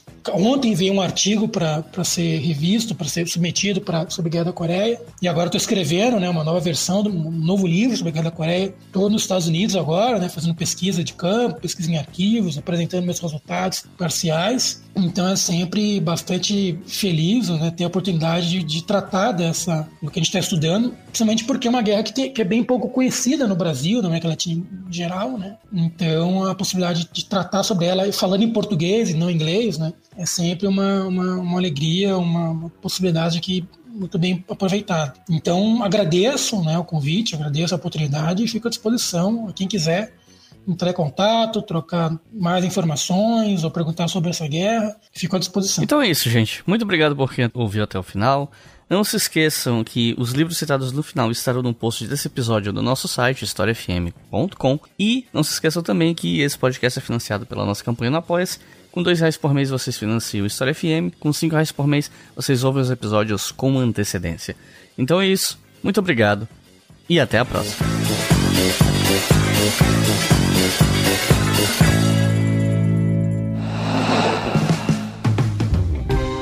Este podcast foi financiado por nossos colaboradores no Apoia-se. Acesse apoia.se barra e contribua para manter este projeto educacional gratuito no ar.